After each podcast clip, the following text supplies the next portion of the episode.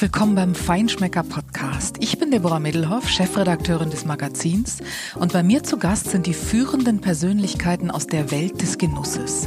Die besten Köche, großartige Produzenten und viele weitere spannende Persönlichkeiten. Mein Gast heute ist nicht nur ein deutscher Spitzenwinzer mit internationalem Ruf, sondern auch ein Visionär und sozusagen der Botschafter des deutschen Rieslings. Wilhelm Weil hat das traditionsreiche Weingut Robert Weil im Rheingau in vierter Generation an die Weltspitze geführt und ist zum Synonym für deutsche Rieslingkultur gemacht. Mit ihm spreche ich darüber, wie es gelingt, Jahr für Jahr, selbst unter schwierigsten Bedingungen, quer durch alle Qualitätsstufen Spitzenweine zu produzieren und wie man sich bei allem Erfolg die Demut bewahrt. Er verrät, was ihn antreibt und mit wem er schon als Zehnjähriger den ersten Schwips hatte.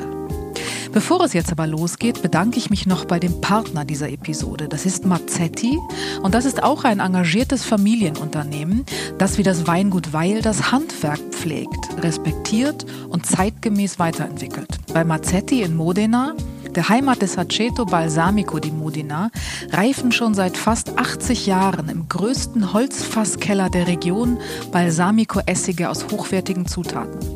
Und das in verschiedenen Qualitätsstufen und deshalb auch für viele Verwendungsmöglichkeiten. Vom gereiften Aceto Balsamico di Modena Traditionale, der als Spitzenqualität gerade jetzt zu Weihnachten den Festtagsgerichten einen ganz besonderen Akzent verleiht, über den Testarossa, der in verschiedenen Fässern reift, übrigens toll zu gereiften Parmesan, bis zu Balsamico, Crema oder dem milden Condimento Bianco. Eine Bioauswahl, zum Beispiel fruchtigen Apfelessig, gibt es auch. Viele Möglichkeiten also für die Feiertage, aber natürlich auch für den Aperitivo im Alltag. Und jetzt geht es los mit Topwinzer Wilhelm Weil aus dem Rheingau.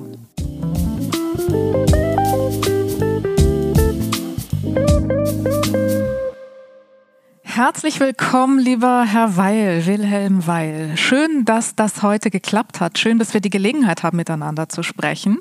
Das ist gar nicht so selbstverständlich. Sie sind ja nicht nur ähm, höchst erfolgreicher Spitzenwinzer, international äh, gefragt und äh, Botschafter des deutschen Rieslings und Manager, ähm, sondern auch ein Mann, den viele als Guru unter den Winzern bezeichnen, habe ich gehört und gelesen. Deswegen ist das äh, sehr schön und ich freue mich, dass äh, bei den vielen Dingen, die Sie so um die Ohren haben, Sie sich die Zeit nehmen, um mit mir für den Feinschmecker-Podcast zu sprechen. Sie sehen die Schamesröte in meinem Gesicht bei einer solchen Anmoderation.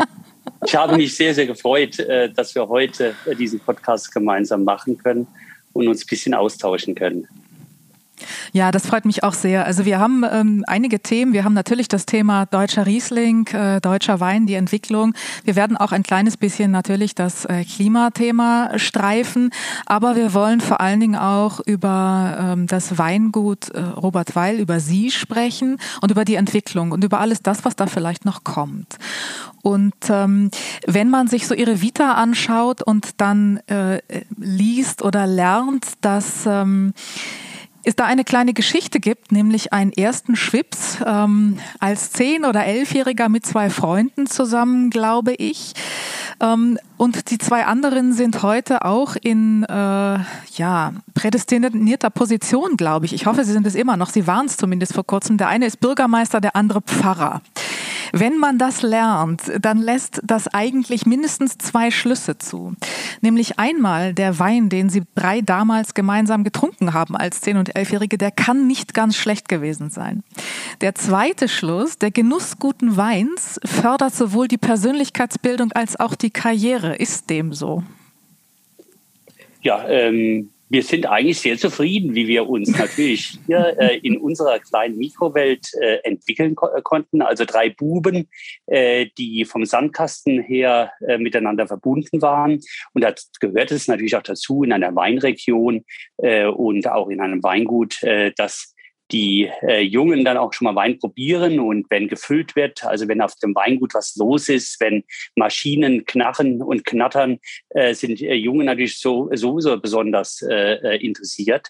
Und äh, so sind wir auch früh äh, zum Wein äh, äh, gekommen, auch gemeinsam gekommen, haben das probiert, waren interessiert, waren auch an der Arbeit im Weinberg äh, interessiert, das alles miterleben zu äh, können. Und das sind halt heute als Erwachsener sehr schöne Kindheitserinnerungen. Ich kann mich also äh, noch sehr genau erinnern, auch an ein Geräusch eines alten Schiebs, wenn mein Vater in den Weinberg rausgefahren ist, um äh, die Weinberge zu kontrollieren. Da bin ich als Vier-, Fünfjähriger mit großen Schritten äh, die Treppe runtergehastet, um da ja mit in den Weinberg hineinfahren äh, äh, zu können. Auch genauso dieses Weinprobieren. Also das erste war ja, äh, was ich sehr, sehr aktiv noch in Erinnerung habe, eine 71er Gräfenberg äh, Spätlese die Weinnummer 7109, habe das also auch sehr, sehr aktiv damals schon aufgenommen.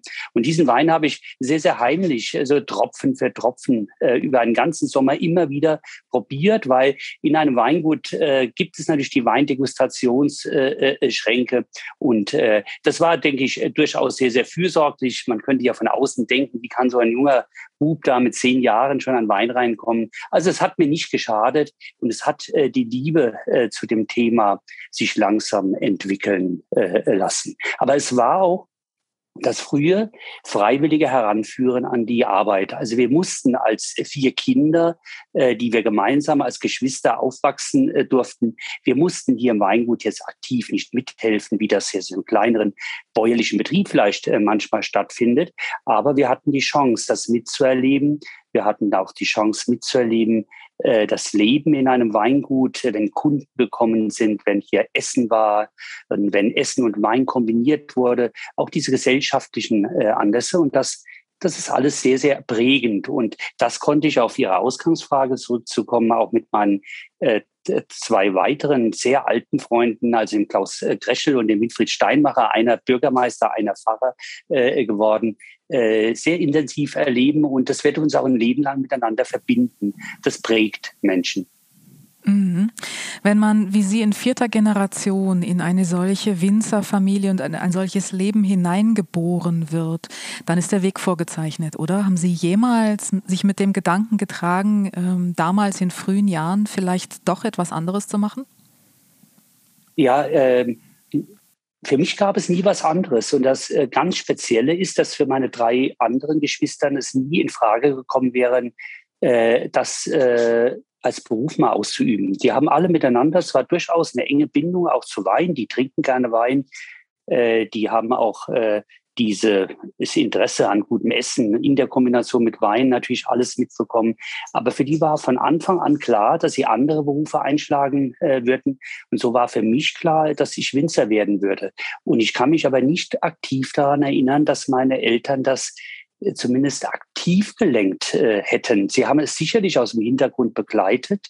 Das ist ja auch die Aufgabe äh, von Eltern. Aber es war für mich was absolut Freiwilliges, äh, auch absolut Selbstverständliches, äh, auch als Ältester. Äh, da könnte man ja wieder was rein äh, interpretieren. Warum der Älteste? Warum auch in der Zufälligkeit derjenige, der den prädestinierten Namen hat, zwar nicht den Robert. Bei uns wechselt ja in der Familie immer von Generation von Robert auf Wilhelm äh, äh, sich ab. Äh, ich würde einmal sagen, es hat sich einfach so ergeben. Und es hat sich im positivsten Sinne äh, so äh, ergeben. Und äh, wir sind eigentlich sehr glücklich damit und sehr gut gefahren. Ich meine, besser hätte es doch auch gar nicht sein können. Es gab keinen Streit, keinen Neid, keine Zwistigkeiten um die Nachfolge, sondern es hat sich so einfach ergeben. Das ist ja eigentlich Idealzustand im Rahmen einer Familiennachfolge. Äh, das kann man wirklich so benennen, äh, äh, obgleich ja äh, bei uns die Nachfolge dann doch ihre Herausforderungen äh, äh hatte, dadurch, dass mein Vater äh, als äh, noch relativ junger Mann äh, sehr erkrankt war und äh, sich einfach damit beschäftigen musste, dass er sehr früh sterben würde.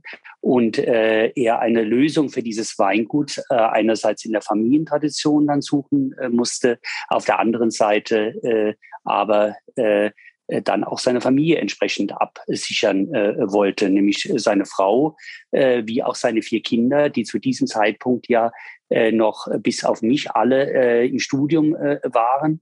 Und äh, das war für ihn schon eine besondere Lebensherausforderung, muss man ganz klar sagen. Und ich äh, weiß das auch sehr, sehr zu würdigen, dass er das alles vor seinem Tod äh, so toll äh, für die Familie geregelt hat. Mhm, ja, absolut. Sie haben eben die Geschichte erzählt, die ist ja sehr hübsch mit neun Jahren, die erste halbe Flasche war es, glaube ich, getrunken und es war ein 71, 71er Gräfenberg Spätlese, wenn ich das richtig weiß. Es gibt ja schlechtere Einstiegsweine in ein Wein-Winzer-Genussleben, glaube ich. Aber wenn wir ja, wenn wir aber mal den, den Spaß ähm, oder den Charme dieser Anekdote beiseite lassen. Das sind ja, wie man auch merkt, wenn man heute mit ihnen spricht, ich nenne es mal elementare sensorische Eindrücke. Das sind ja Dinge, die prägen sich ein. Äh, ich nehme an, den Geschmack, das Aroma dieses ersten Weines, daran können Sie sich noch heute erinnern. Das ist eine Prägung. Wie wichtig ist ein sensorisches Gedächtnis für einen Winzer? Äh, ich denke, ganz, ganz äh, entscheidend. Also diese notwendige Sensibilität dafür, äh, sich zu erarbeiten, die sie in gewisser Weise auch in frühester Jugend, sogar in meinem Fall in Kindheit, die sogar so spielerisch heranzutasten äh, und äh, diese Sensorik ist für mich ja auch nicht nur im Rheingau geprägt worden, sondern in gewisser Weise auch über die Mosel, weil äh, von großmütterlicher Seite ich ja die Moselprägung äh, hatte, äh, dadurch auch mit äh, der gesamten Familie Brüm äh, und äh, Losen verwandt bin und damit auch den, den Hochgenuss hatte, sogar noch im früheren kindlichen Alter, das muss mit so drei, vier, fünf Jahren, einzelne Tröpfchen alten Moselwein schon verkosten zu dürfen. Und äh, diese diese besondere Finesse dieser Moselweine, aber auch die wir hier als Rheingauer Berglagenweine erzeugen, äh, über den Gesteinsboden, für Littboden, diese spezielle äh, Mineralität, die diese Weine haben und auch damals äh, für ein Kind natürlich besonders einprägsam das Zusammenspiel von einer wunderbaren animierenden Säure, aber auch mit einer feinen, eleganten äh, Süße. Das äh, gibt einem Wein natürlich ein Profil, das gibt einem Wein ein Gesicht, Gesicht, auf der anderen Seite derjenige, der den Wein trinkt, auch ein sensorisches Erlebnis, äh, äh ein einprägsames Erlebnis, äh, das in irgendeiner Weise äh, dann auch manifestiert wird in einem selbst. Deshalb war für mich auch schon immer klar, äh, welchen Weintypus ich äh, präferieren würde, nämlich diesen Weintypus, den ich natürlich von Kindesbeinen an erlebt habe, den ich an diesem Fleckchen Erde äh, durch meine Vorfahren äh, habe schon erfahren dürfen und was ich dann selbstverständlich dann äh, auch fortgeführt habe, eine Tradition fortgeführt habe, auf der anderen Seite auch natürlich die eigenen Fußstapfen hinterlassen habe und weiter hinterlasse. Das ist ja auch die Aufgabe einer äh, jeden Generation. Also an diesem Fleckchen Erde, wo man zu Hause ist, das Beste herauszuarbeiten, sich auch in einem besonderen äh, miteinander mit der Natur zu bewegen, weil äh, das Entscheidende ist ja, dass man mit der Natur äh, gemeinsam zu diesen Ergebnissen kommt, äh, sich auch, in, auch äh, als demütiger Diener der Sache äh, äh sieht, weil die immer wieder äh, gestellte Frage, ob der Weinberg wichtiger sei oder der Mensch, die ist leicht zu beantworten. Es ist der Weinberg, der das Wichtigste ist. Er gibt uns das natürliche Potenzial vor und wir als Menschen versuchen, dieses Potenzial bestmöglich zu nutzen. Unsere Grenzen finden wir aber äh, über die natürlichen Voraussetzungen, die wir in unserem speziellen Terroir haben. Absolut. Und das schaffen Sie, seit Sie 1987 übernommen haben, weiterhin äh, kontinuierlich. Kontinuität ist auch ein ganz wichtiges Stichwort, aber natürlich gepaart mit Innovation. Ähm, das schaffen Sie bravourös, gar keine Frage. Und nun haben wir heute Zeiten, und Sie haben das Thema eben schon angesprochen, Stichwort Klima, Klimawandel, sich verändernde Bedingungen. Die Natur wird, glaube ich, heute noch, noch ähm, prägender, noch, sie steckt noch ähm, herausforderndere Rahmenbedingungen dem Menschen und dem Können des Menschen. Und trotzdem haben sie es geschafft mit ihrem Team zusammen. Das kann natürlich immer nur eine Teamleistung sein und sie haben ein großartiges Team äh, im Weingut. Trotzdem schaffen sie es, Jahr für Jahr Spitzenqualität abzuliefern. Und zwar quer durch alle Qualitätsstufen. Dazu wollen wir gleich noch kommen. Und diese Spitzenqualität, die ist eigentlich fast unabhängig wirklich von, von den Klimabedingungen des Jahres. Also egal wie das Weinjahr war, die Walschen Weine sind immer großartig. Ähm, das, da spielt natürlich die Lage eine Rolle, die Höhenlage, die Ausläufer des Taunus ähm, machen es ihnen da vielleicht noch ein bisschen leichter als äh, anderen Kollegen. Aber was ist es noch? Wie schafft man es wirklich so kontinuierlich, diese Spitzenqualität zu lesen und abzufüllen?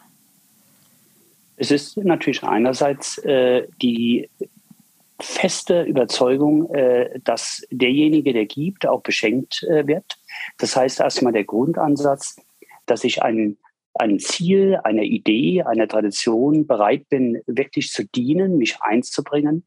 Und für dieses Einbringen bekommt man dann auf der anderen Seite dann auch wieder als Geschenk äh, das Ergebnis äh, zurück. Sich selbst nicht in den Mittelpunkt hineinstellt, äh, sondern die Sache im Mittelpunkt äh, sieht.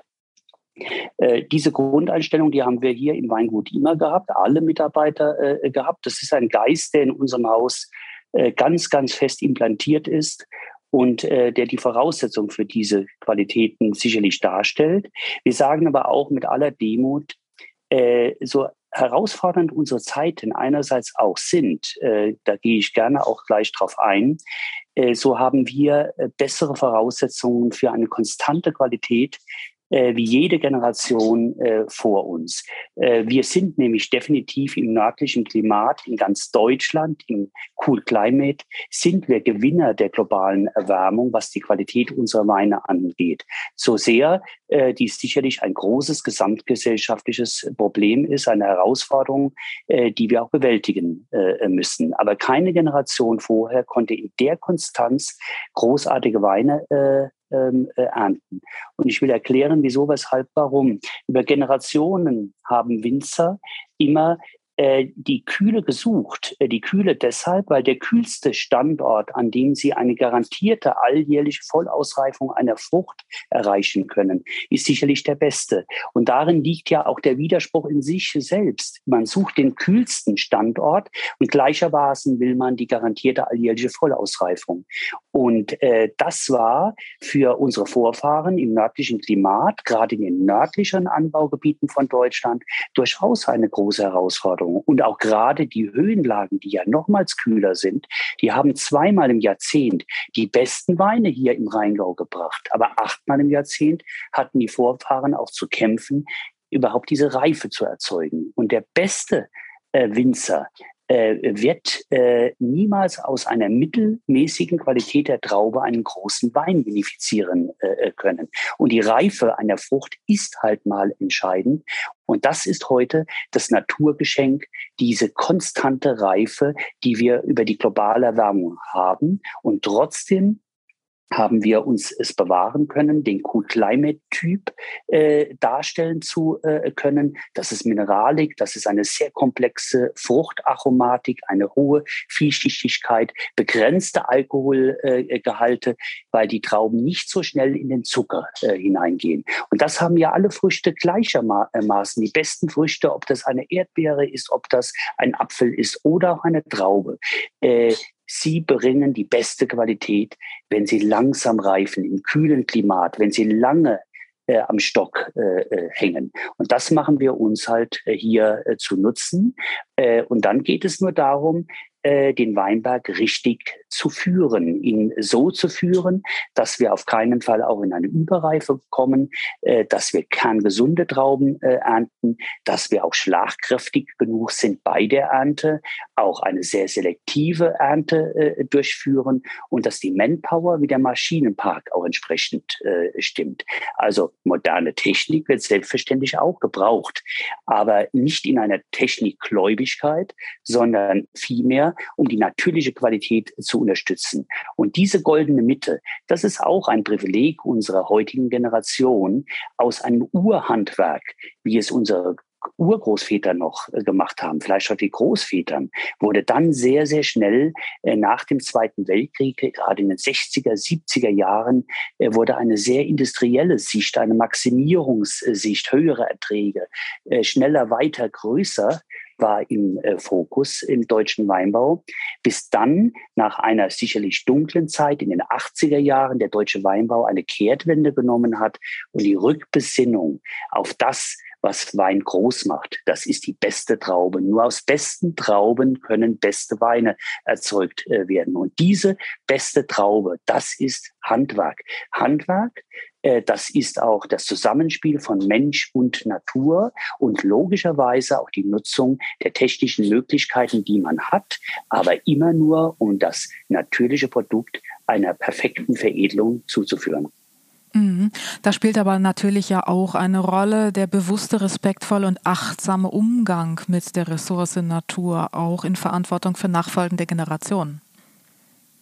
Ganz entscheidend. dass äh, dieses Thema äh, findet ja immer eine weitere Ausformulierung. Äh, heute ist es eine Selbstverständlichkeit, auch die ökologische Ausrichtung äh, in äh, einem Weingut oder in einem landwirtschaftlichen Betrieb zu haben, auch die Aspekte Nachhaltigkeit äh, sind ganz wichtige äh, äh, Themen.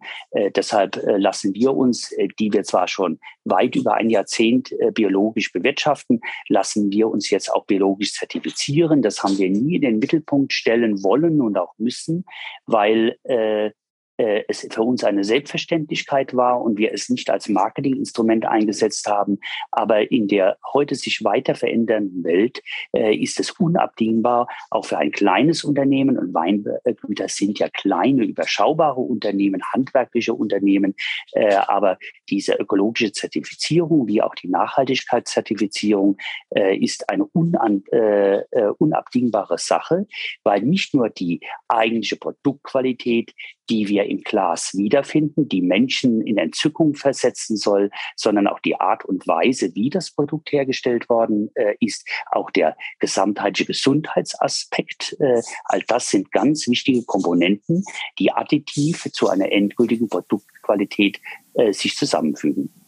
Das stimmt, aber letztlich produzieren Sie unter diesen Prämissen ja schon länger, als Sie sich jetzt zertifizieren lassen. Das heißt, am Ende ist es vielleicht auch schon ein Stück weit, dass der Verbraucher, der immer bewusster genießen möchte, das auch erwartet. Denn äh, der ganze administrative Aufwand, den Sie damit haben, der ist ja auch nicht ganz gering. Also wenn man könnte, würde man vielleicht genauso arbeiten, aber sich ähm, die Auseinandersetzung mit all den Papieren ersparen. Äh, äh, auch das absolut richtig. Also qualitätsorientierte Winzer hatten immer nachhaltige Ausrichtung, hatten Eben. immer ökologische Ausrichtung äh, äh, gehabt. Es ist eine Selbstverständlichkeit. Und äh, heute braucht es aber, es braucht halt die amtliche Zertifizierung. Das ist äh, natürlich auch unser heutiger Geist und hat natürlich auch alles seine seine, äh, seine Sinnigkeit, auch wenn äh, heute die administrative äh, Ebene äh, ein kleines Unternehmen äh, doch oftmals auch sehr, sehr strapaziert. Auch das muss man klar sagen, aber davon berichten ja alle Branchen. Ja, das, das ist wohl wahr.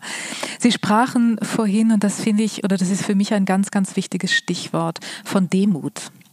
Dankbarkeit und Demut sind, glaube ich, ganz, ganz wichtige Werte, äh, die man sich bewahren sollte, wenn man vor allen Dingen auch langfristig erfolgreich arbeiten will, in vielen Branchen, in vielen Lebensbereichen, aber eben auch im Weinberg und als Winzer. Wie bewahren Sie sich diese Demut? Das ist auch, würde ich sagen, schon auch eine Kindheitsprägung. Äh, sicherlich, äh, man kriegt äh, gewisse Dinge in die Wiege reingelegt, äh, aber gewisse Dinge brauchen auch ihre Kultivierung. Und ich denke, äh, dass ich das Glück äh, hatte, in ein sehr, sehr liebes Elternhaus geboren worden zu sein, gemeinsam mit Kindern, mit Geschwistern aufzuwachsen. Auch das erfordert schon in frühester Kindheit äh, Demut äh, und auch Dankbarkeit, auch als Ältester für diese drei kleineren Geschwister frühzeitig Verantwortung zu übernehmen, äh, auch äh, in sich äh, gewisse äh, Erwartungshaltungen, äh, die von außen kommen, zu spüren, diese auch gerne anzunehmen, sie auch in, mit einer gewissen Selbstverständlichkeit anzunehmen, nicht der notorische Ja-Sager sein zu müssen und trotzdem Dinge auch ihren Lauf zu lassen. Und das ist auch in einer gewissen Weise der Grund, warum das für mich eine Selbstverständlichkeit war, in dieses Weingut einzusteigen. Für meine Geschwister wiederum nicht, die ja genauso glücklich in ihrem Beruf Berufen geworden sind und auch sehr, sehr erfolgreich geworden sind in ihren äh, Berufen. Also vieles ist natürlich schon auch Prägung, die wir in der frühesten Kindheit äh, mitbekommen. Äh, und äh, wenn man dann äh, diese Grundhaltung dann auch von außen auch äh, quotiert bekommt und gebe gerne und du bekommst gegeben, äh, dann kommt man in einen sehr, sehr positiven äh, Kreislauf hinein in seinem Leben. Und dieses Glück, würde ich schon sagen, das hatte ich. Äh, ich hatte einen äh, großen Schlag für mich, der mich aber auch geprägt hat. Das war der frühe Tod meines Vaters. Obgleich wir durchaus unterschiedliche Charaktere auch waren, äh, habe ich diesen Mann sehr, ich muss das erst sagen, geliebt, aber gleichermaßen auch verehrt. Ein hochintelligenter Mann, der viel Geist in unsere Familie gebracht hat auch sicherlich durch die Ausbildung. Äh, meine Vorfahren waren ja erstmal nicht Winzer, es waren keine Techniker, sondern äh, vom äh, Juristen äh, beziehungsweise mein Urgroßvater äh, German, äh, Germanisten. Äh, das sind alles Prägungen, die wir mitbekommen haben. Und gleichermaßen aber auch meine Mutter, das Zentrum in unserer Familie immer gewesen, auch nach dem Tod meines äh, Vaters, immer noch Zentrum, Anlaufstation mit vier Kindern und äh, heute äh, zwölf äh, Enkeln. Eine durchaus, äh, ja, eine fruchtbare Familie, äh, der Familiensinn was sehr, sehr, sehr äh, Wichtiges ist. Mhm. Wenn man sie so sprechen hört ähm, und von Dankbarkeit und Demut und Respekt äh, sprechen hört, vor allen Dingen auch vor der Natur, dann erschließt sich das, glaube ich, auch fast ganz logisch, dass ähm, Sie mit Ihrem Unternehmen eines der ganz, ganz wenigen Weingüter sind in Deutschland, denen es gelingt, ja auch wirklich quer durch alle Qualitätsausbaustufen ähm, absolute Top-Leistung zu bringen, vom Gutsriesling bis zum großen Gewächs. Das ist eigentlich äh, ausnahmslos äh, immer äh, spitze. Wie geht das? Wie schafft man das? Wie schaffen Sie das auch ähm, bezogen auf die Struktur der Trauben, mit denen Sie arbeiten? Das ist vielleicht auch besonders. Das ist äh, alles sehr dicht und sehr konzentriert und wirklich auch eigenes. Lesegut bei Ihnen. Aber wie kann man das über die Jahre so in dieser Kontinuität wirklich auf Top-Niveau halten? Ja, es ist einerseits natürlich äh, der Weinberg. Äh, wir haben großartige Weinberge äh, hier in der Höhe als Berglagen, äh, die uns auch äh, genügend Zeit lassen für die Ernte, die also nicht zu schnell äh, die Phasen von äh, Reife, Vollreife und Überreife durchlaufen. Damit hat man genügend Zeit äh, für die Ernte, für eine selektive Ernte und auch schon über die gesamte Vegetation ist dieser Kietrische Hang, der ja äh, einerseits unseren Robert Weil hervorbringt, aber auch den Kietrischer, wie die drei Berglagen, Klosterberg, Turmberg und Gre äh, äh, Grevenberg, ein idealer Hang. Er kommt nämlich einerseits mit äh, sehr trockenen Jahren hervorragend äh, zurecht, weil über diesem Hang direkt ein Wald liegt, der als Wasserspeicher dient und über die Diffusion von Wasser in trockenen Jahren Wasser in unsere Weinberge nachgedrückt wird. Auf der anderen Seite in nassen Jahren, wie wir es ja jetzt seit langem mal wieder mit 2021 äh, hatten, äh, haben wir äh, durch den Phyllitboden äh, äh, eine hervorragende Wasserdrainage. Wasser kann gut weg und unsere Reben kriegen keine nassen Füße. Also von daher würde ich schon sagen, unser Weinberg ist so richtig auf der Höhe, auch gerade in Zeiten der globalen Erwärmung. Und äh, dazu kommt natürlich auch ein Team, was voll engagiert ist, äh, ein festes Team von äh, rund 40 Mitarbeitern, äh, auch verschiedener Generationen. Also äh, einerseits diejenigen, die mit mir gemeinsam angefangen haben, andererseits äh, Jüngere, die dazugekommen sind. Die Alten sind bei uns immer geblieben, weil das Weingut sich auch deutlich vergrößert hat. Äh, und es konnten aber auch wieder Jüngere nachströmen. Das ist so wichtig, dass wir heute eine wunderbare Durchsetzung haben, verschiedene Altersgruppen und äh, dieser Geist, den ich in meiner äh, Familie selbst erlebt habe, den äh, haben wir hier auch im äh, Weingut. Einen Familiengeist. Wir fühlen uns als Familie, einer für alle, alle vereinen.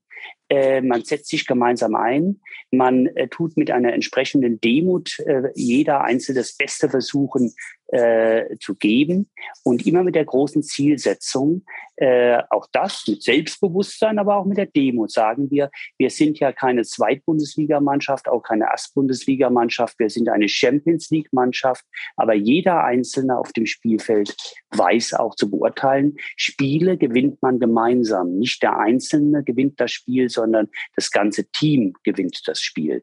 Und da ich durchaus heute weiß, ich bin äh, in meinem Alter nicht mehr der beste Spieler, ich bin längst der Trainer dieser Mannschaft und äh, bin in allen Bereichen heute zu Hause, äh, kümmere mich um jeden Bereich, lasse aber frei schalten und walten. Und wir haben tolle äh, Spieler bei uns äh, auf dem Spielfeld. Und mein Job ist es halt, diese Spieler zu trainieren, diesen Spielern Taktiken äh, äh, vorzugeben, mit ihnen zu entwickeln, um einfach äh, Spiele zu gewinnen. Und diese Spiele gewinnen ist für uns beste Qualität alljährlich äh, zu haben. Gibt es eigentlich einen Kontinent auf diesem Globus, auf dem es die Walschen Weine nicht gibt mittlerweile? Äh, jetzt muss ich genau überlegen, äh, Erdkunde, war ich, äh, nein, wir sind tatsächlich auch, äh, wir, wir, sind auf allen, äh, wir sind auf allen zu Hause. Ähm, obgleich wir äh, ja unseren Löwenanteil unserer Weine nach wie vor in Deutschland vermarkten. Äh, Deutschland auch äh, sogenanntes Erstbelieferungsrecht hat. Also wir haben ja die glückliche Situation, mit jedem Jahrgang eigentlich immer ausverkauft zu sein, obwohl wir die Distribution momentan jetzt auch weiter optimieren, äh, weil wir jedes Jahr immer ausverkauft äh, sind und doch feststellen, äh, dass bei allem charmanten äh, Weintrinken in der Jugend äh, der Riesling auch doch bisschen mehr Zeit bekommen äh, soll, äh, sind wir momentan auf dem Weg äh, und äh, die Distribution für die Guts- und die Ortsrieslinge, die werden immer im April nach der Ernte auf den Markt kommen und die sind immer ausverkauft, bis der nächste Jahrgang kommt. Manchmal gibt es auch den einen oder anderen Lieferengpass, äh, passiert auch, aber es ist immer ausverkauft. Äh, die ersten und die großen Lagen, also sprich die korrespondieren zu Premier Cru und Grand Cru, diese Weine wollen wir erst später auf den Markt bringen. Das heißt, äh, dort finden Subskriptionen statt, die mit einem Vorverkauf, dass sich die Weininteressierten das entsprechend sichern können. Und die ersten Lagen kommen dann nach zwölf Monaten und die großen Lage äh, kommt dann erst nach 24 Monate in den Verkauf. Und da wir auch den Menschen zeigen wollen, wie toll Weine reifen und nicht alle gleichermaßen gut Wein lagern können, weil oftmals die Platzverhältnisse zu Hause nicht gegeben sind, sind wir jetzt auch dabei, noch einen neuen Archivkeller zu bauen, dass wir eine kleine Menge unserer Weine dann auch nach vielen Jahren noch als Late Release auf den Markt bringen können, weil es ist toll, mit Weinfreaks, mit Weinexperten, mit Ihnen alte Weine zu probieren, Vertikalen zu probieren weil das so unabdingbar notwendig ist. Äh, wenn man ein Wein, ein Weingut verstehen will, das Entscheidendste ist, Vertikalen zu probieren über viele Jahrgänge, weil dann kriegt man ein Gefühl für einen Wein. Das mir aber nicht genug ist, das jetzt nur mit Experten zu probieren, ist mein großes Ziel, äh, auch so eine Menge von fünf bis zehn Prozent eines jeden Jahrgangs in diesen Archivkeller einzulagern und dann nach vielen Jahren noch wieder in den Markt äh, zu bringen, äh, um vielen Menschen die Gelegenheit zu geben, äh, zu zeigen, es ist toll, junge deutsche Weine zu trinken, aber es ist so was Großartiges, äh, wenn man diese Weine auch reif trinken kann, weil äh, die Frage, was ist ein großer Wein? Das ist ja eine sehr persönliche. Äh, jeder hat seinen eigenen Geschmack, soll den auch haben. Aber ich denke, Große Weine haben alle miteinander eines gemeinsam. Sie haben ein eigenes Gesicht, eine eigene Identität, ein eigenes Profil. Sie sind wiedererkennbar, am besten unverwechselbar. Und ein zweiter Aspekt äh, ist, sie haben Haltbarkeit, sie haben Reifepotenzial und sie wachsen erst mit der Reife über viele Jahre in die endgültige Größe äh, hinein. Das macht für mich großen Wein aus. Das ist eine wunderbare Vision. Wie um Himmels Willen werden Sie den Ansturm, den Sie zu erwarten haben, auf diese großartige Idee eines Archivs, das Sie teilen wollen mit Ihren Kunden, mit den Genießern, wie wollen Sie den bewältigen? Wird da gewürfelt, ausgelost? Ja, das äh, man muss natürlich auch sagen, wir sind natürlich, wir sind Winzer, wir machen das mit, mit enormer Liebe, wir machen es Engagement. Wir sind aber auch, wir sind aber auch Manager und wir sind auch äh, Unternehmer. Und äh, diese reiferen Weine, die man dann bringt, die äh, sollen natürlich auch einen gewissen Erlös bringen. Da geht es nicht um eine Profitmaximierung eines Weinguts. Da geht es auch in gewisser Weise um Wertschätzung für ein Kulturgut, weil Wein ist ja nicht nur allein äh, äh ein äh, äh, ein Trinken äh, äh, oder ein Genießen. Äh, es ist ja wesentlich mehr wie ein Genussmittel. Äh, es ist gleichermaßen auch ein Kulturmittel äh, und wir haben im Grunde genommen eine Tradition, äh, weiterzugeben, eine Flamme weiterzugeben. Und das ist schon noch ein Lebensziel, äh, dass wir der Welt zeigen, äh, dass unsere deutschen Weine zu den ganz Großen in der Welt gehören. Wenn wir von dem klassischen Quartett der vier großen Weine sprechen, dann war dies schon zu Urgroßvaterzeiten, äh, war es äh, Bordeaux, Burgund Weiß und Rot und es war der Riesling von Rhein und Nebenflüssen gewesen. Und wenn wir dann noch ergänzen, die Spezialdisziplinen zu, dazufügen, dann war es Champagner und zwar der. Äh, das war großer Wein und alles aus der internationalen Weinwelt lässt sich ja auch von diesen Klassikern in einer gewissen Weise ab, äh, ableiten. Wir wollen ja die vielen anderen tollen Weine dieser Welt nicht vergessen. Ich habe jetzt sofort mhm. an Toskana und Piemont gedacht. Ich habe auch natürlich an Übersee gesagt. Und ich muss auch an Österreich denken. Was gibt es da tolle Weine? Es gibt so viele tolle Weine, Gott sei Dank, auf dieser Welt. Äh, aber was unsere Aufgabe als deutsche Winzer äh, ist, ist der Welt zu zeigen, äh, was äh, unsere Weine doch äh, eine Tradition haben, äh, dass sie einen enormen kulturellen Wert äh, haben. Das hat ja auch was mit Heimatliebe zu tun, mit einer gesunden Heimatliebe. Das hat auch was mit Patriotismus zu tun. Das hat auch was mit Lebenskultur zu essen zu tun, mit Esskultur, mit Trinkkultur, mit äh, Anstandsformen, mit Auftrittsformen. Das sind alles so wertige äh, Komponenten, die das Menschdasein äh, aber auch maßgeblich prägen oder sogar ausmachen, äh, dass auch das Anerkennen äh, der höchsten Wertigkeit. Und das zeigt sich natürlich dann auch in Eurobeträgen für einen Wein darstellen, weil äh, es darf nicht sein, dass nur äh, ganz großartige Gewächse aus Frankreich oder Italien oder auch aus Napa Valley, um jetzt mal Übersee was zu nennen, höchste Preise erzielen und wir das dem deutschen Wein nicht zugestehen wollen. Und da geht es nicht um die Eurobeträge selbst, sondern es geht um das Wertmessen, äh, dass wir dieser Sache äh, aus unserem eigenen Land auch eine gewisse äh, Wertzuordnung äh, geben. Und das möchten wir natürlich auch errei äh, äh, erreichen. Also von daher werden wir sehr großzügig sein, wenn wir das mal aufgebaut haben. Das ist ja eine Generationenaufgabe. Da muss ich sehr, sehr alt werden äh, und das will ich natürlich. und ich, deshalb trinke ich auch viel Wein, äh, dass, äh, dass ich das alles noch miterleben darf und äh, kann. Äh, das sollen unsere Kinder ja dann auch weiter umsetzen, weil in ein solches Weinarchiv gibt man großzügig hinein, indem man selbst erntet. Man tut aber auch entsprechend herausholen und äh, da das Teilen auch dazugehört. Und das sehe ich dann auch als ein Teilen. Wir werden natürlich viele Menschen daran teilhaben lassen wollen, in Proben, aber auch, dass sie dann besondere Weine in kleinster Menge auch einkaufen können von diesen Weinen, weil vielleicht ein besonderer Jahrgangsbezug zu dem Jahrgang oder zu dem Jahrgang besteht. Bedeutet dann im Umkehrschluss für Sie äh, der höchste Weingenuss auch immer das Teilen des Weingenusses, das Teilen äh, des Weines mit Gleichgesinnten, mit guten Freunden, mit der Familie? Also, also das, das gemeinsame Trinken, der gemeinsame Trinkgenuss? Ja, höchster Genuss äh, alleine geht für mich nicht, äh, weil endgültiger Genuss hat auch was mit Austausch äh, zu tun. Äh, Austausch in Wort, äh, mit Blicken, äh, mit den Gefühlen. Und von daher, der Höchstgenuss ist immer was Gemeinsames aus meiner Sicht. Aber da ich ja mit drei Geschwistern groß geworden bin, ist mir das auch schon sehr, sehr früh in die Wiege reingelegt worden. Zwangsteilen. Selbstverständlich. Ich wollte es so Zwangsteilen aus Leidenschaft. genau, genau.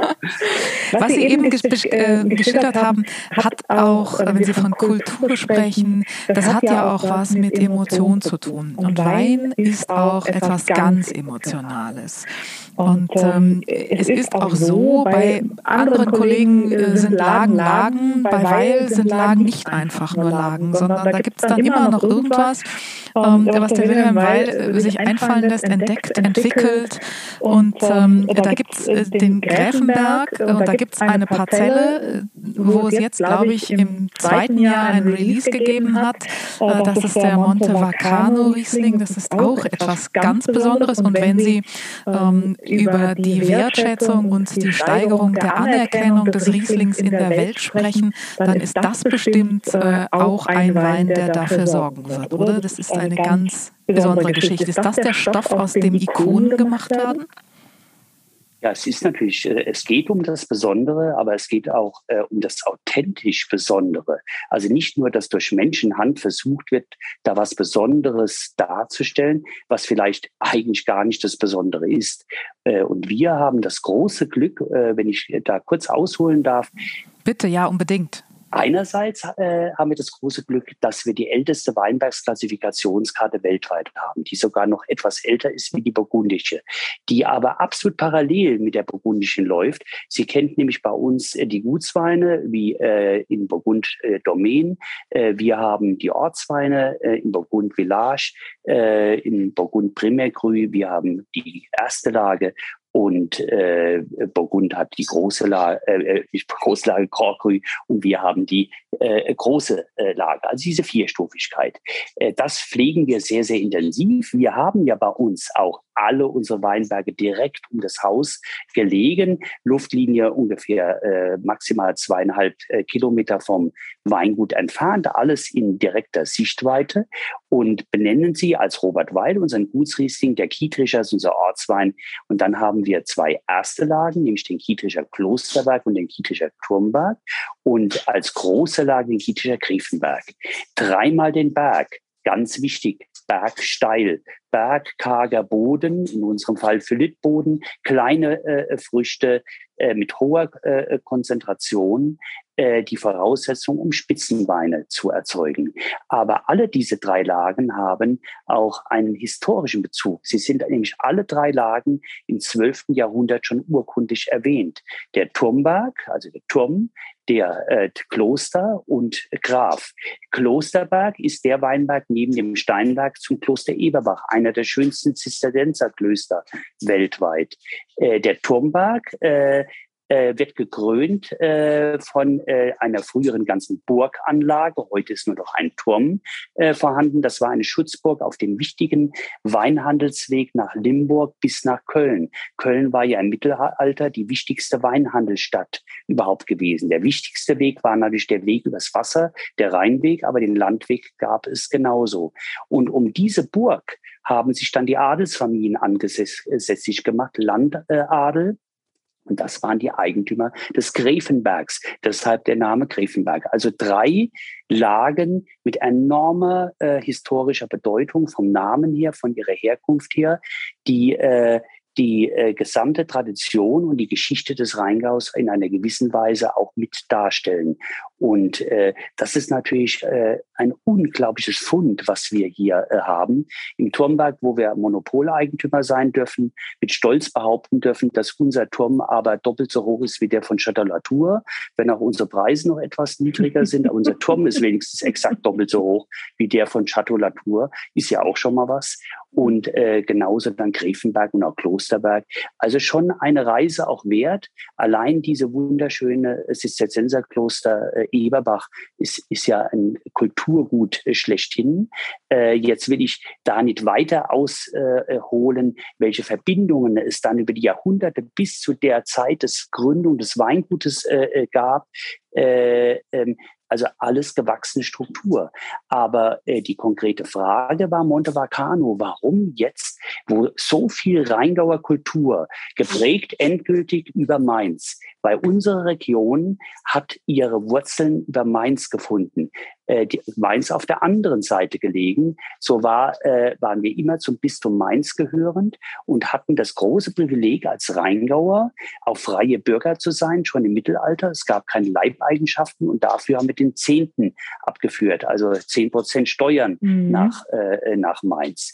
Damit hatte das Rheingau immer die freien Bauern und hatte als diejenigen, die den Takt vorgegeben haben, das war die Kirche, das waren die Klöster und das waren die adligen Familien. Und damit konnte sich aber diese einzigartige, wunderbare Kulturlandschaft auch nur so äh, äh, entwickeln. Und mein Urgroßvater war ja ein Quereinsteiger, äh, ein Professor für Deutsch an der Sorbonne in Paris, der wegen des deutsch-französischen Krieges Frankreich verlassen äh, musste und dann hier in diese Region kam und dann die große Chance hatte, äh, Weingut Robert Weil zu gründen und auch nur deshalb wieder, weil vorher ein englischer Bachinhäuser schon Sutton hier nach Kietrich kam, der auf eigene Kosten diese wunderschöne gotische Kirche renovierte. Diese übergroße gotische Kirche in Kietrich ist entstanden, weil die Mönche äh, von Kloster Eberbach die Reliquien des St. Valentinus ausgelagert haben äh, und damit äh, Kietrich über Jahrhunderte einen intensiven Pilgerstrom hatte und sehr viel Geld verdient äh, wurde. Diese überdimensionierte Kirche mit der ältesten spielbaren Orgel Deutschlands, vielleicht sogar weltweit, ein Chor, der die Gregorianik nach germanischer Art pflegt, auch eine Einmaligkeit weltweit, äh, das äh, sind Kulturgüter, die wir natürlich so haben. Und die waren gefährdet Mitte des 19. Jahrhunderts, weil Gotik in dieser Zeit keine Wertschätzung hatte. Und davon hörte ein englischer Baronet Surgeon Sutton und der renovierte diese Kirche, gründete den Chorstift, Natürlich war ich auch Chorbub, auch das zu meiner äh, Prägung. Dort haben wir fünfmal die Woche haben wir gesungen, äh, Chorproben gehabt. Am sechsten Tag haben wir jeden Sonntag ein Hochamt äh, gesungen, haben aber dort auch Sportunterricht äh, äh, gehabt. Also es war ein allumfassendes Begleiten von Kindern mit einem intensiven Programm. Äh, haben auch damals im Petersdom äh, gesungen äh, sind alles prägende, äh, prägende Elemente. Und mein Urgroßvater ist da reingekommen, genauso wie ich davon schwärme, hat der Bruder meines Urgroßvaters davon geschwärmt, der war nämlich Pfarrer in Koringen an dieser Kirche. Und da kam mein Urgroßvater, Germanist, hierher in diesen Landstrich und als der Baronet schon Sutton gestorben war, da musste ja irgendjemand diese Fußstapfen reintreten. Hat er im Grunde genommen dieses Anwesen übernommen, hat die Weinberge kaufen können. Und das war dann die Gründung des Weingutes Robert Weil gewesen. Da aber äh, es nie ein Fehler ist, auch eine gute Mitgift mitzubekommen.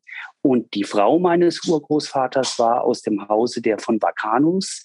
Äh, wurde mit der Mitgift äh, äh, von der Eden von Valcano, von meiner, äh, von meiner Urgroßmutter, äh, wurde im Gräfenberg, am Übergang von Gräfenberg auf Klosterberg, wurde damals ein, äh, eine Anlage gekauft und die hatte den familiären äh, internen Ehrentitel Monte Vacano gehabt. Also heißt von der Mitgift der Urgroßmutter gekauft, der Berg der Monte Vacanos.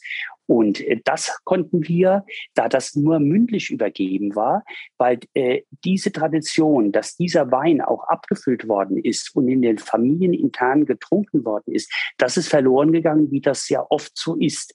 Äh, 1923 äh, ist nämlich mein Urgroßvater gestorben und mit dem 1921er Jahrgang äh, war damals äh, der letzte Jahrgang, der so äh, dann äh, bezeichnet und etikettiert worden ist. Und das haben wir in alten Archiven, also mein guter Freund, der Jochen Becker-Köhne, alles ausgegraben, konnte man auch gerade im Koblenz äh, äh, und im Trier in den Archiven alles ermitteln. Und somit haben wir den Monte Vacano sozusagen wieder reanimiert. Also eine äh, Kietrischer äh, kleine Anekdote wieder aus unserem Mikrokosmos, die aber unsere die unser Leben und unsere Landschaft so enorm reich macht.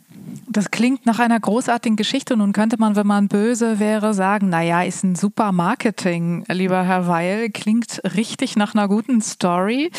Äh, aber der Wein ist ja auch noch offensichtlich verdammt gut. Ich sag's mal ganz platt. Ich hatte noch nicht das Glück, ihn zu probieren, aber was ich gehört habe, äh, sind die ersten beiden Jahrgänge herausragend. Was machen Sie mit dem anders?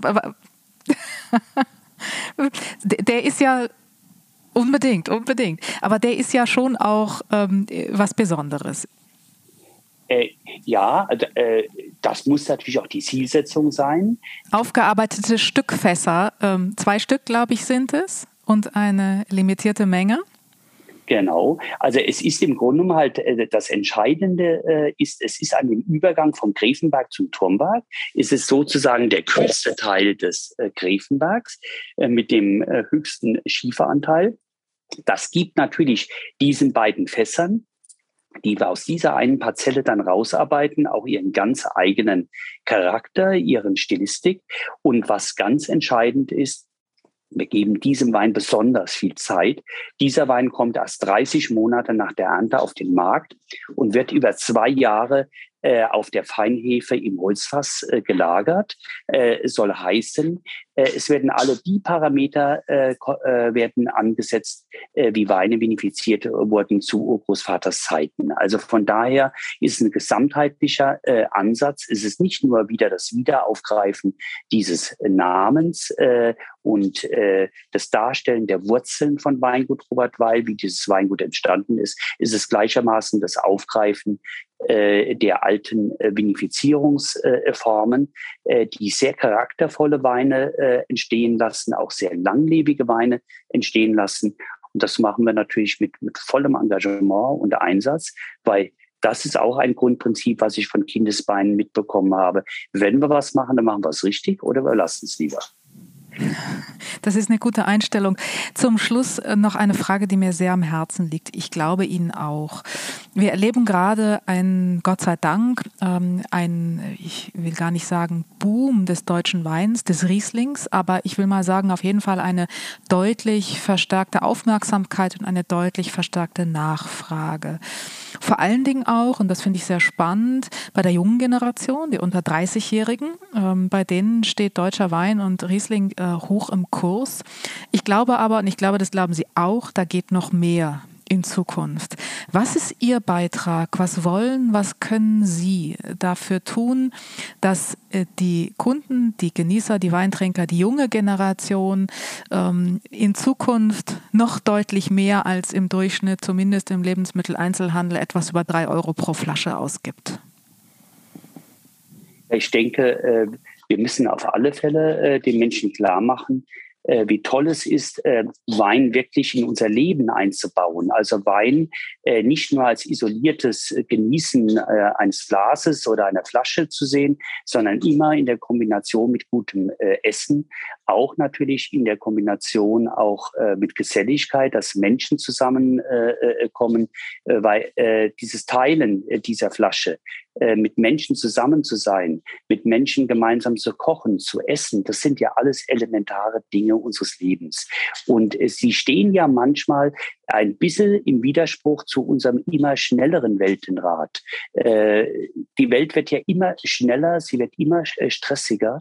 Äh, das werden wir auch nicht komplett abstellen können. Aber umso mehr suchen die Menschen dann auch ihre persönlichen Zufluchtsorte. Und diese Zufluchtsorte, das soll doch Gemeinschaft sein, äh, mit, Menschen zusammenzukommen. Das soll gutes Essen sein. Guter Wein äh, äh, gehört da unabdingbar dazu. Und das in das Bewusstsein reinzurücken, das denke ich, ist ein ganz, ganz entscheidender Aspekt. Und das ist natürlich im romanischen Raum wesentlich mehr äh, kultiviert wie bei uns äh, vom Grundsatz her. Aber ich denke, Deutschland ist da auf einem sehr, sehr guten Weg dabei äh, dass wir uns da auch entwickeln. Und es ist ja auch nicht nur gutes Essen und, äh, und Trinken, also äh, sprich in unserem Fall Wein, aber dazu gehört auch ein richtig kultiviertes Bier auch dazu, auch eine kultivierte Spirituose, wenn man das mag. Das sind ja alles Kulturgüter, äh, wenn man richtig damit umzugehen äh, weiß. Ist ganz, ganz wichtig. Es geht aber auch um Literatur, es geht um Musik, also es geht um die gesamten schönen Künste, die das Leben ausmachen, die das Leben so reich machen. Und endgültig geht es immer um eins, dass Mensch zusammenkommt, weil Mensch zusammenkommen, äh, Freude zu teilen, Dinge zu teilen, äh, das ist doch das, was aus meiner Sicht endgültig das Leben ausmacht. Das war ein wunderbares Schlusswort. Vielen Dank, Herr Weil. Ich bedanke mich, hat mir großen Spaß gemacht. Danke. Das war wieder eine Episode des Feinschmecker Podcasts. Mehr spannende Geschichten gibt es natürlich jeden Monat neue im Magazin und auf feinschmecker.de. Dieser Podcast wird produziert von Podstars bei OMR.